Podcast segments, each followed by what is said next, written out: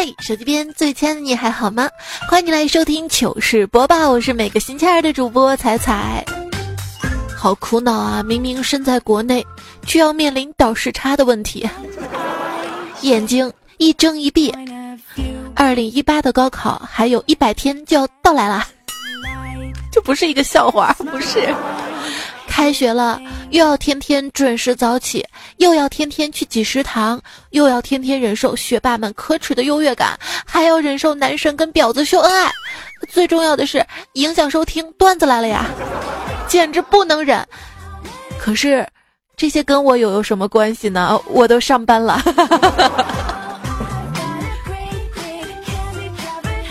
上班路上，公交车上，听到旁边一阿姨跟别人聊天，满是炫耀的语气说：“我家孩子戒毒费两万呢。”另外一个回答说：“现在戒毒所收费都这么贵啊。”真正爱过的人，无论人在哪儿，心里都有一面五星红旗。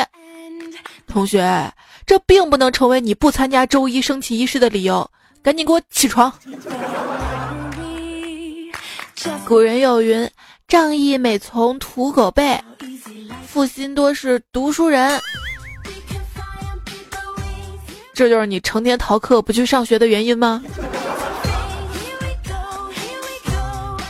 干总刚买车的时候，他儿子很开心，看着幼儿园老师骑着电瓶车上班的时候，就跟老师说：“老师，你还骑电瓶车呀？我妈妈都开小车了。”老师微笑的跟他说。你妈妈开车啊？那你今天起不准迟到，迟到了要惩罚。老师说：“你怎么又迟到了呀？”老师，我看到一位老奶奶过马路，于是我放下书包，背起老奶奶过了马路，然后我发现就要迟到了，马上飞奔到学校。老奶奶说：“这事儿我可以证明，你快放我下来啊！”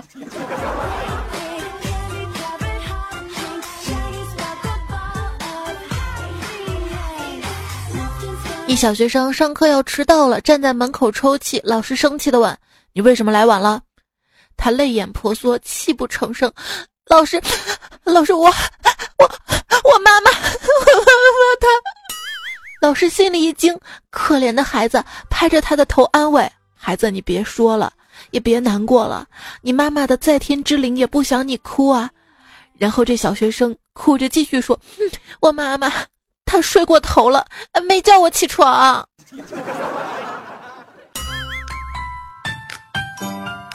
话说有一天学校停水了，早上上课的时候，老师发现来了很少的学生，大怒道：“人都到哪儿去了？”这时候台下悠悠的传来一句：“老师，他们说宿舍没水，没脸见您啊。”这理由。英语老师有点近视，有一天上课的时候大声喊道：“喂，后面那个，你来背一下我们上次要求你们背的课文。”这这我背不了哦。你昨晚上干什么了？和哥们儿几个喝酒打牌嗑药找姑娘呗。太过分了！你这样干脆别来了。好好好，那你自己修暖气啊。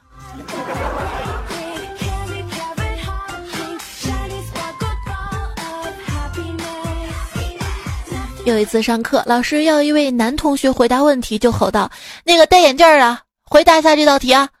男生一听，立马把眼镜给摘了。老师又吼道：“穿棉袄那个，回答一下啊！”男生一听，又把棉袄给脱了。老师又吼道：“那个男的，你给我回答一下！”正当全班同学以为他没有辙的时候，只见他默默地从裤兜里掏出了一把刀。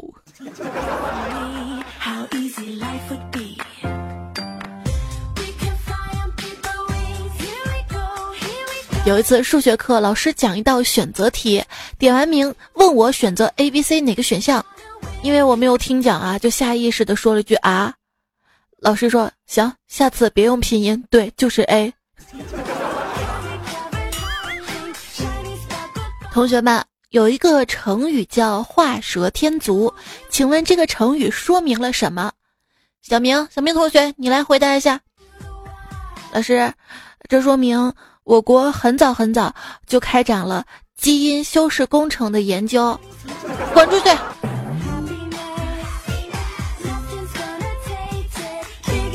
教授讲授经济学课堂上，他说啊，何谓第一产业呢？喂牛养羊。何谓第二产业？杀牛宰羊。何谓第三产业？吃牛肉喝羊汤。有同学就问了老师：“那么文化产业呢？”教授眼睛一亮说：“问得好，不愧是俺的好学生。这所谓文化产业，就是吹牛皮出洋相啊。”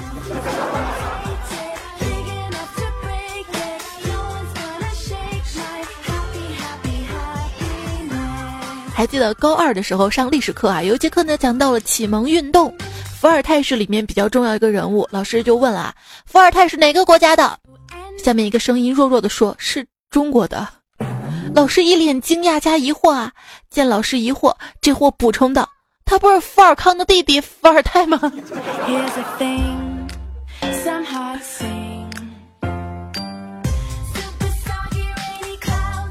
班主任气愤的在讲台上面吼道：“这次考试你们简直是一败涂地！”全班顿时一片寂静，没有人敢说话。隔了一会儿，教室后排一哥们悠悠的来了一句：“二二拜高堂。”全班再也憋不住了。作为一个学生，回家不复习上课不听讲的确不对，但是被老师叫起来回答问题时，一句也说不出来，那就是同桌的问题了。用如果就造句。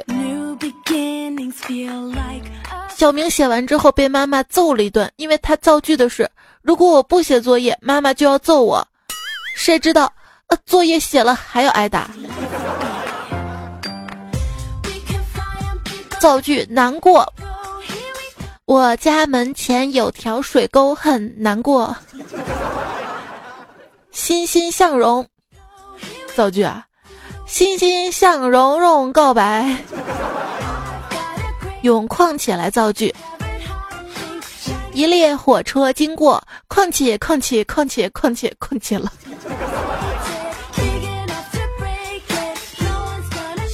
用如果造句，罐头不如果汁营养丰富。天真造句，今天真热，是游泳的好日子。十分。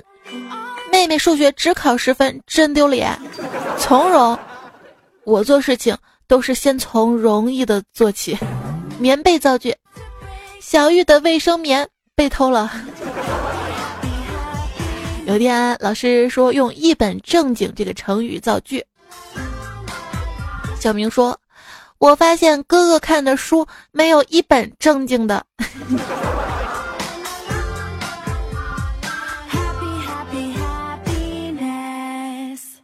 画是这个世界上第二件需要用一只手和想象力的事儿。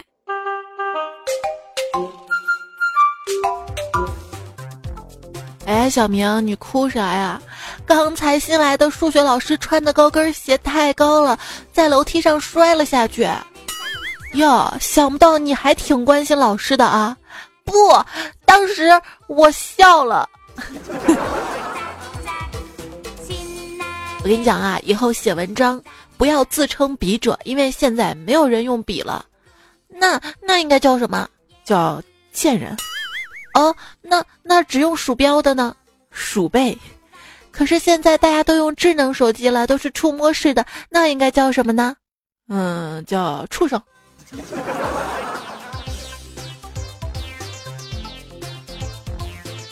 老师又逮住了大土豆上课开小差。土豆辩解的老师，我上课真的没有做小动作。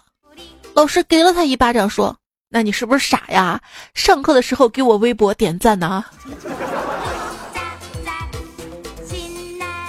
上自习课，底下同学都在说话，最终老师忍无可忍了，说了一句：“你们是用嘴写作业的？”班里说话声音小了点儿，突然后面传来一句。正因为用手写作业所以才能把嘴腾出来说话呀。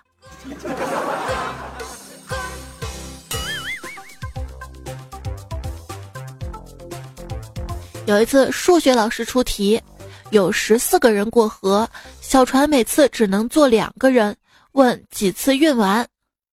我同桌说十三次老师非说七次最后同桌追着老师屁股后面问：“那谁开的船？谁开的船？” 我只想说干得漂亮。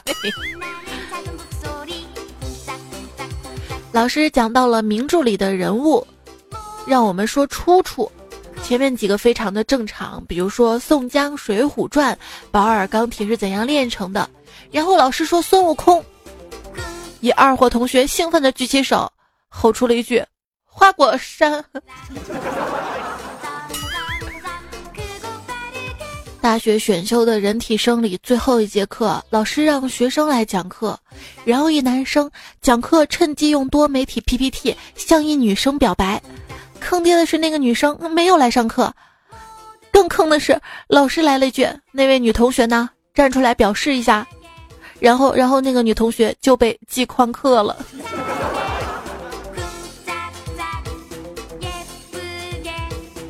表白前不看看他到底来了没有啊？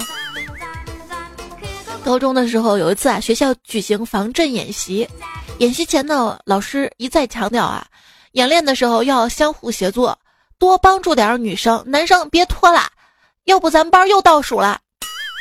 结果下午演练信号一响，我们班一个最老实的男生抱起班花转身就跑，十几个男生喊着叫着追啊，其他女生为了看热闹也追啊。最后由于我们班动作出奇的迅速，荣获全校第一。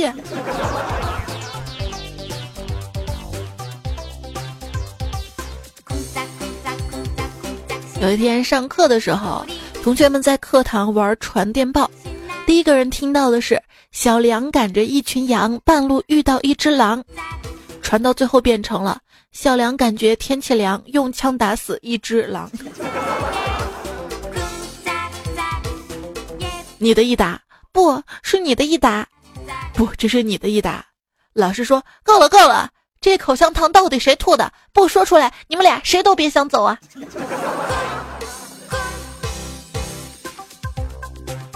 老师问小明：“如果我被歹徒劫持了，他捅了我一刀，你看到了会怎么做？”小明说：“给他一瓶脉动。”老师说：“为什么？关键时刻不在状态，需要脉动回来。”老师说：“那如果捅中了呢？”小明说：“那我给他给他炫脉吧。”滚出去！在地理课上，老师打开了多媒体放中国地图，在地图上把上海、北京跟武汉标了出来，然后问这是什么类型的城市。接着呢，就指着一位睡得迷迷糊糊的同学说：“你来回答。”这同学警醒站起来，瞧了半天说：“是是个三角形。”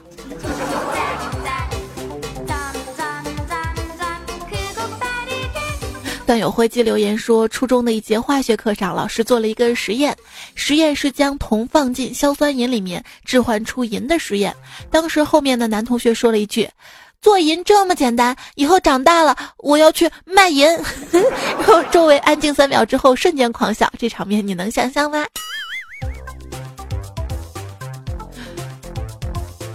独狐之孤说，高三那次化学课，老师喊道。一元强奸，一元强奸，然后我们全班都愣了，睡觉的也起来了。老师发现了尴尬，咳嗽两声。不过这个时候，同桌迷迷糊糊的醒过来，然后用刚好全班都能听到的声音说：“谁这么便宜呀？才一块钱。”高中和大学唯一的区别就在于，高中的狗粮是偷偷摸摸的发，而大学的狗粮是哐哐的往脸上砸。生当作人杰，死亦写作业。海上生明月，照我写作业。白毛浮绿水，红掌写作业。李白乘舟将欲行，汪伦留他写作业。两情若是久长时。不如一起写作业。天若有情天亦老，写完作业才睡觉。给给给给，学霸的答案我知道，抄完改两道。老师放学前在黑板上写了“今天没有作业”几个大字，全班顿时一阵欢呼。老师回头微微一笑，说道：“这就是我们今天的作文题目啊。”老师让写我的爸爸，小红呢就写我的爸爸。为了家里日夜操劳，最近发现他老了很多，头发白了，腰弯了，脸蛋上也多了好多皱纹。结果少了一个脸字儿，就变成了蛋上也多了好多皱纹。老师说，家长不该给孩子看的地方，别给孩子看的。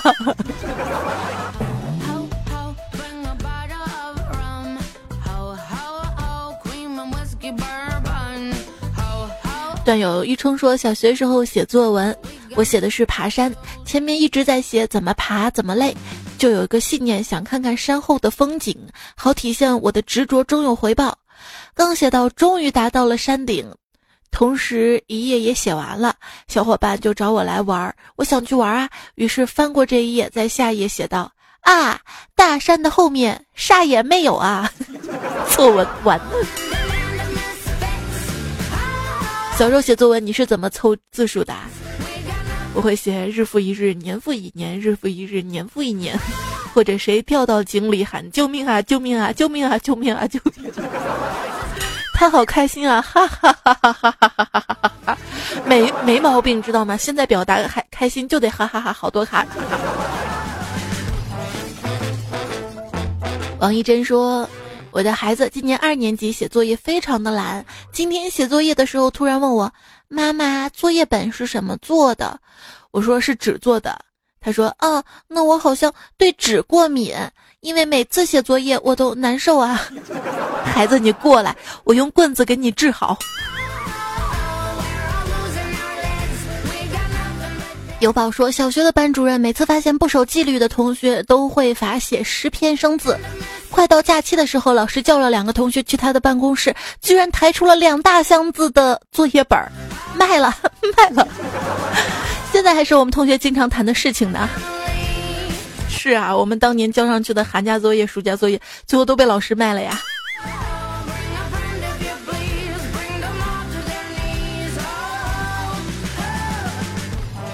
一朋友说，今天儿子跟我说，老师真虚伪。我问为什么，他说，老师总说节省点本子，每一本都是一棵树。可是你不让我们做作业，就会更省本子呀。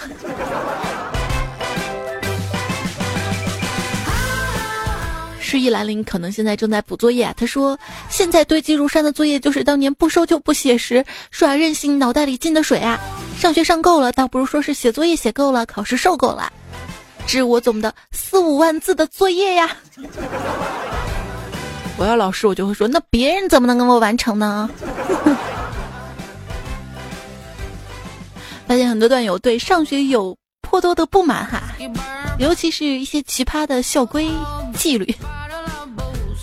段友 N Y 留言的说，从大一到大四，每天晚上我们老师会对着照片来查寝。注意是对着照片来查寝，如果被发现没有，或许不是本人的话，立刻通知辅导员，然后还有处分呢。不是网上还说有的宿舍查寝的话，有老师让每天晚上啊，这个微信里面发这个宿舍同学摆个 pose 发的照片啊什么的。共产主义接班人留言说：有床不能躺，垃圾桶里不能有垃圾，烟灰缸里不能有烟灰。对，垃圾桶里不能有垃圾，这个是，那就是看你有没有倒垃圾吧。如果一直不倒垃圾的话，垃圾就会到地上啊。糖丸说，以前读中学的时候，男生都喜欢留长头发，初二时改了班规，被强迫剪过头发同学现在还有心理阴影，因为班主任的剪发技术差，导致全班男生都剃了光头啊。不是剪的，推推。Super 说：“想起我们高中最著名的穿衣服的校规，净穿薄、透、露、洋、紧、怪的衣服。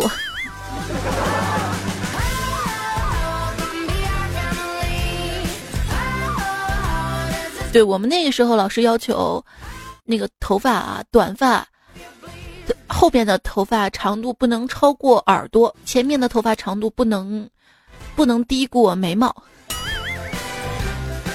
超短的刘海很丑，有没有？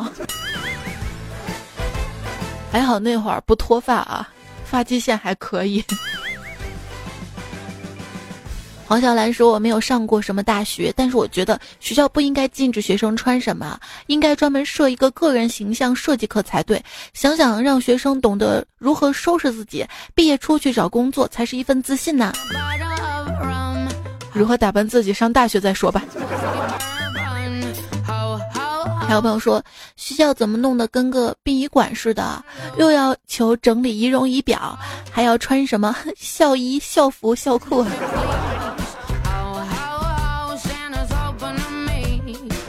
好了，我们再来重复这个段子。真的没有什么一件外套能比得过校服了。袖子能藏手机，兜里能装书，卷起来是枕头，摊开当毯子，哪里都敢蹭。关键是穿上以后，每个人都能丑得很平均。不好看的依然好看。你说如果不穿校服的话，老师上课点名叫回答问题。各穿各的衣服的话，就会说这个穿红衣服的，这个穿绿衣服的，这个穿蓝衣服的，太明显了是吧？那既然都穿校服呢，老师就会说，这个戴眼镜的，啊，这个长头发的，哎，就会这么说。所以你只要把自己打扮的跟其他同学差不多，就很安全。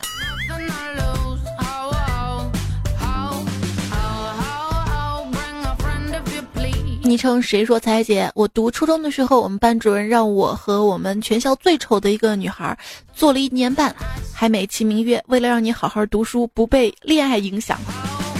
对，事实证明，真正的爱隔着多远也可以眉目传情的，可以传小纸条的，对不对？而且距离才产生美。就不是正能说，我高中禁止男生女生说话，讨论问题也不可以。不要说还记得我们学校的小树林，我们这批毕业之后就没了，理由是为了防止呃打野战。李狗说我们学校规定，男生跟女生不可以并排走，是不是后来改了，男生跟男生都不可以并排走？一个学校的规定，凡是早恋的学生，一经查实，立即开除其中一人。至于开除谁，你俩自己商量。多少情侣因此反目成仇，生气不再见面，这太狠毒了。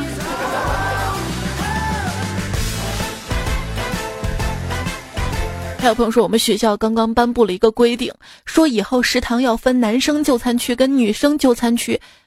据说有两个原因：一是食堂相互喂饭的太多了，有伤风化；二是食堂座位比较紧张，男女一起吃饭影响就餐效率啊。苏博阳说：“我记得我本科的时候，男生跟女生宿舍不可以相互串门儿；等到了研究生的时候，连女生都可以住在男生宿舍，宿管阿姨都不管了。”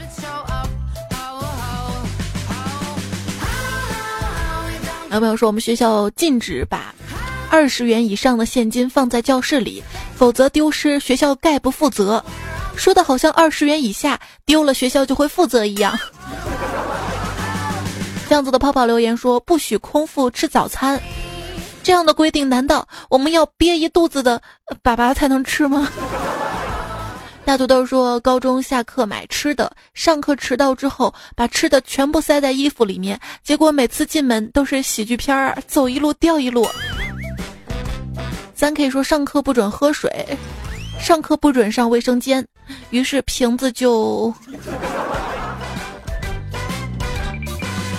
昵称那就这样吧。说以前读高中的时候，男生不能在大便池里拉大便，记得有一个傻货那个啥了之后就被罚洗了一个星期的厕所。现在想想真的是回忆读书生涯呀。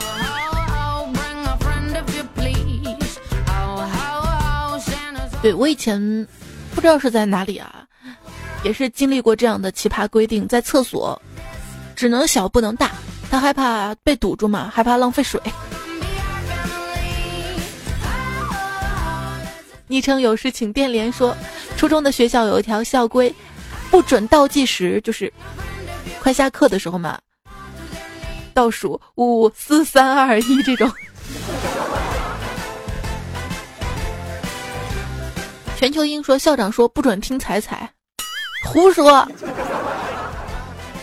等我当了校长之后，我要这样定校规：没有与异性并肩走过的扣五分，理由是不善于交际；带学生证的扣一分，因为暴露了身份；穿校服扣两分，太没有个性；不会打网络游戏的扣十五分，因为你不能全面发展；早上七点前起床的扣五分，影响别人休息；上学期间不带手机的扣十分，理由是不支持中国通讯事业。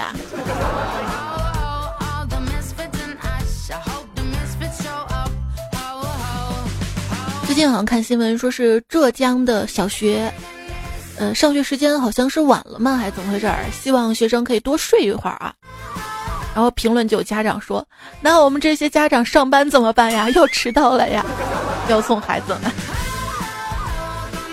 水晶王留言说：“彩彩，我们班的。”课表上写的是数学老师教信息技术，英语老师教生命与安全，物理老师教音乐，化学老师教美术。什么时候老师如此多才多艺了？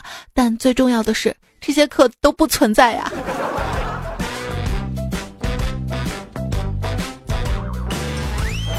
成语说：“哪个良心学校还有体育课这样的东西？”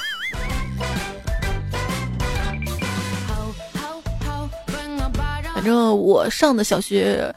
中学都有体育课哈，可是体育课我们更愿意在教室待着。Steve Blue 说，大学时候冬季学校要求学生围着操场跑三圈，以暖和身子。有一次我跑在一个女生的后面，发现从女生的裤管里面钻出了白色的姨妈巾，几步之后掉到了跑道上，特别扎眼。这不是高潮，高潮是等我跑第二圈的时候，跑到那儿的时候，发现姨妈巾居然不见了，真人真事儿。这个很正常嘛，因为跑步是一个队伍嘛，被后面同学踢呀踢呀踢就踢不见了嘛，而且滚呐滚呐滚呐沾了灰，你知道吗？操场的那个灰颜色就我胡说的。惠子说。读书的阴影总少不了，特别是小学的老师，变态体罚花样多多。如果作业有误或者没完成，必须惩罚。有的同学被老师用圆珠笔在脸上画圈儿，有的是双手举着凳子放头顶上还加砖头，有的是被脱衣服，有的是吃自己的耳屎。啊，我那个时候曾经吃过自己的耳屎，耳屎是苦的，哎，太。吴哲说：“刚开学高二分班，教室在四楼，宿舍在六楼，都是楼顶，每天最少要上四十层楼，下四十层楼。谁说天天学习坐在那里体质会变差的？都是一派胡言。学校为了践行素质教育，为了把我们以前缺失的体育补回来，于是设计了这个没有电梯的高楼啊。好像六楼以下是不用安电梯的，就是安了电梯，那么多学生下得过来吗？还有一个问题啊，就是。”一天要上下十次楼，是不是跟我们一样啊？教学楼里没有厕所，厕所在操场边上。我们那会儿教室好像也在四楼吧？嗯，因为我们可能膀胱比较小吧，每次下课都要去上厕所啊。厕所又小，然后还要排队，女生厕所。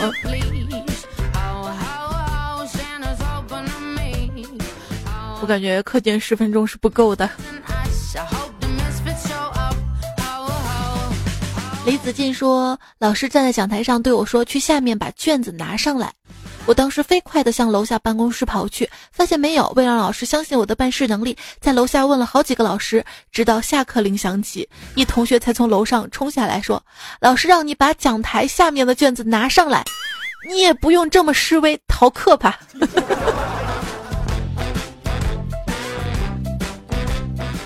土豆说：“这是一个神奇的年代，小学生自称神和魔，初中生自称公和镇，高中生自称哥爷爸，大学生自称奔宝宝，而我自称帅帅。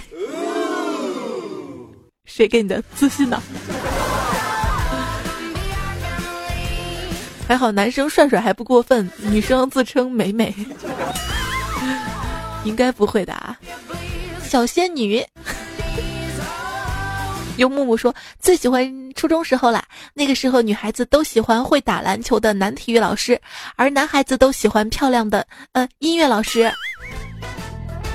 隐退的王说，话说上技校的时候，我们班为机电八班。有一天学校组织拔河比赛，我们班对战二班，二百女生加油的时候喊“机二加油，机二加油”，我们班女生也学人家喊“鸡巴加油，鸡巴加”。我的个神呐！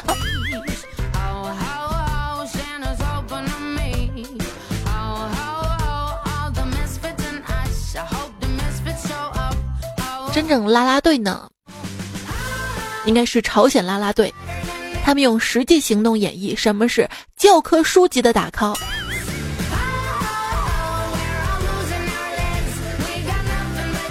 恭喜你获得了奥运金牌，请问你有什么感想啊？哎，说来话长啊，我原来是一名教官，新生军训的时候，我教他们射击，有个女孩挺笨的，一股不服输的劲儿。是他的精神激励了你吗？不，如果他能打准一点，我也不会来参加残奥会了呀。那天小明玩跑酷，从楼上摔了下来，在医院安了一块钢板。他妈妈说：“你以后可别玩这个了，太危险了。”小明说：“没关系呀，有了钢板，我就更耐摔了呀。”比赛前夕，记者呢采访运动员。对手的情况了解吗？运动员说：“啊，对手啊，手啊，我太了解了。我每天早晚用两次精油护手霜，每周一次手部护理。我的拇指敦实有力，我的食指纤长灵巧，我的中指韧而不僵。我的。”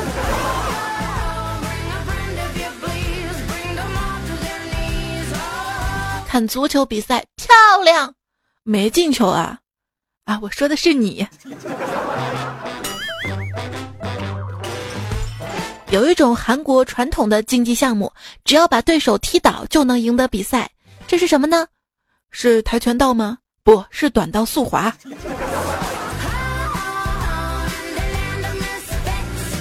他们虽然没有获得冠军，但他们至少赢得了来自世界不同语言的嘲笑声。这是多少金钱买不来的荣誉啊！这届冬奥会给中国队威胁最大的不是韩国选手，是韩国裁判。三八线以北不要命，三八线以南那不要脸。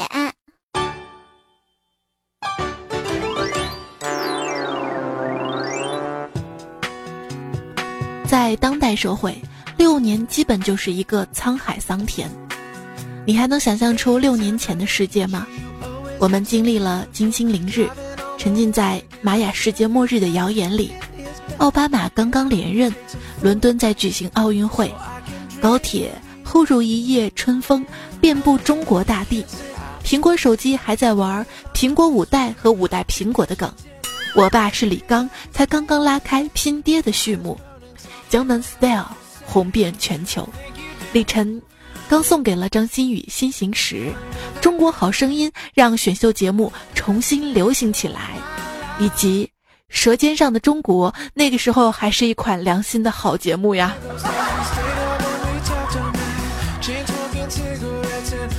今天收听到节目的是糗事播报，是主播彩彩。我的另一档节目段子来了，在喜马拉雅平台上面搜索专辑段子来了，欢迎你收听订阅。有人问这个春联儿谁家敢贴？上联儿迎春迎喜迎二奶，下联儿接福接财接小三，横批妻妾成群呐。来看大家留言，海生说想了想，元宵节又要放三天假，还能收到公司送的元宵红包，真开心，真的很感激我自己，想象力那么丰富。航海王说，年后早报道上班族是什么让你如此早的去公司上班报道？是在家休息够了吗？是对工作岗位的热爱吗？是严格遵守公司的休假制度吗？是。都不是，是穷啊，穷的叮当响，穷的没钱花呀。洋洋说：“仔仔啊，过年几天下来，我又长胖了，胖的我都不好意思说自己是单身狗了，那是单身猪，是吧？”彩彩姐的咪说：“彩彩姐，我回家过年，妈妈说我脸上的肉都一堆一堆的了，然后就不让我去亲戚家，然后让我赶紧减肥，不然找不到婆家。”蒲公英的叙述：屏幕前的姑娘，愿你贪吃不胖，愿你丑懒惰不丑。丑。愿你深情不被辜负，余生都有人爱，到哪儿都被这个世界温柔以待。我把他的这条留言送给你好啦，然后再送你几个字吧。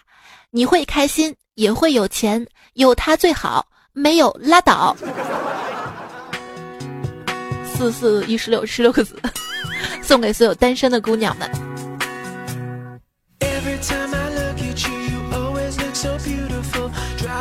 金叶寺留言说：“彩彩呀，我妈在亲戚圈用六千大洋加一千的食物，叫亲戚们帮我介绍对象。我才二十一，请问怎么解释啊？”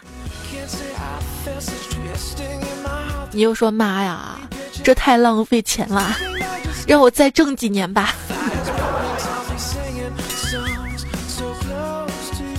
我不忍心花您的钱呐。对，心态只是一切。说彩彩过年好，每年过年在家就只有五天，第一次感觉时间这么长。家里就我一个没有结婚的，真想找个地缝钻进去呀。那你们家有结婚的对吧？那有结婚有孩子的对吧？那那些孩子也没有结婚呢。简 简单单说，今天佛山二十五度。晚上睡觉没有蚊香，凌晨准备睡觉了，去超市买蚊香，转了几条街才看到有开门的，回来才发现没买打火机呀。拉风没风，你风说，终于过完年了，感觉松了好大的一口气。上辈子拯救银河系说越过越富，孩子的压岁钱我收，还礼我爸妈给。因为一直住在娘家，有工资没开支，亲戚朋友少，没有七大姑八大姨。你是来拉仇恨的吧？所以呢，昵称叫上辈子拯救了银河系是吗？是是这样的吗？东方很帅留言说。啊，听彩彩的节目说拜年时直接叫父辈的名字，感觉萌萌哒，嘿嘿。然后我就照做了，然后就被我爸一巴掌打到我脸上，被我妈饺子拍我头上，我就把花生米扔我身上，他们还说我是傻子。问题是，大家都听听啊，经常听我节目的朋友，我什么时候说过拜年时候直接叫父辈的名字了？什么时候说？我连网名都没有说过，好吗？昵称哈哈呵哈呵说。彩彩说的挺对的，是该早走的，今天才走，让我妈叨叨叨叨叨叨叨叨叨叨叨叨。有叨叨真不好啊，刀字嘛，口字旁一把刀哈，用嘴巴也是可以伤人的。还有什么丽说又要离开家了，不知道这一年自己能做出哪些变化，完成哪些目标，有些心烦意乱，那就脚踏实地的走吧。至于对着流星许愿，每一颗流星都属于自身难保的，而人类竟然对着他们许愿，这是什么道理？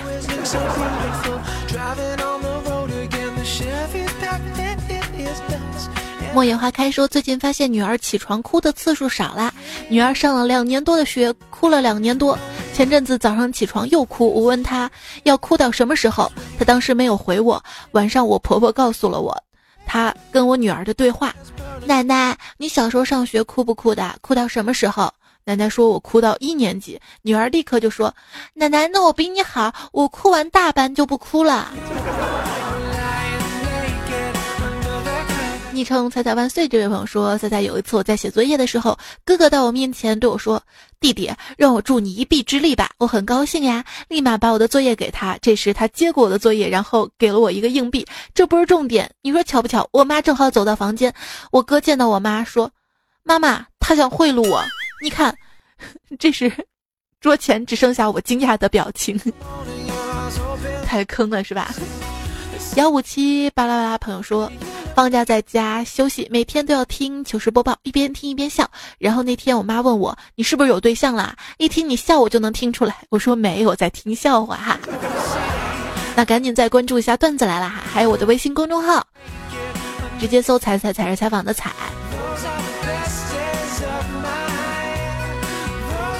大露露小朋友说：“坐在高铁上听彩彩。”送穷神，谢谢彩彩。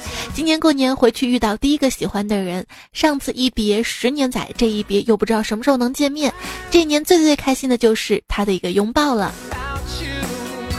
希望以后的日子你们能经常拥抱，能在一起在一起。钟四爷说。听你的节目第四年开始了，想起高三我住校，这周把上一周的段子下载 MP3 里带在学校里慢慢听，有时候还担心听完了没有听了。现在大二了，想到之前也挺大胆的，中午吃饭的时候我用教室里面的多媒体播放段子来了，班里的同学敢怒不敢言。不知道现在听节目的有没有我同学呢？有没有？有没有？各位有的话报个到哈。刘大说：“听彩彩节目两年了，从大学毕业到现在，从分手到现在，好像只有彩彩依然在。快要教师编制考试了，备考的日子，感谢有你在，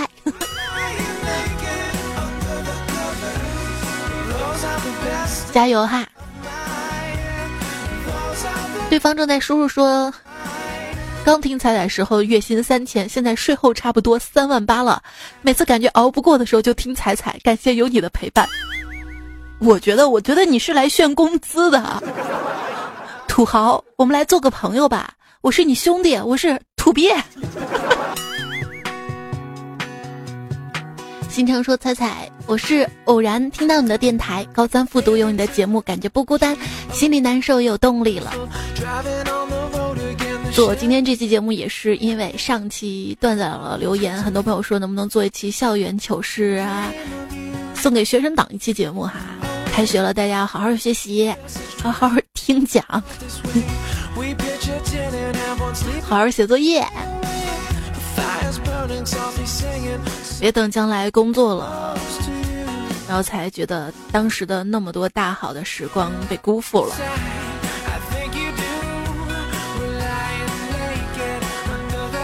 一个人是要有那么几年努力拼搏。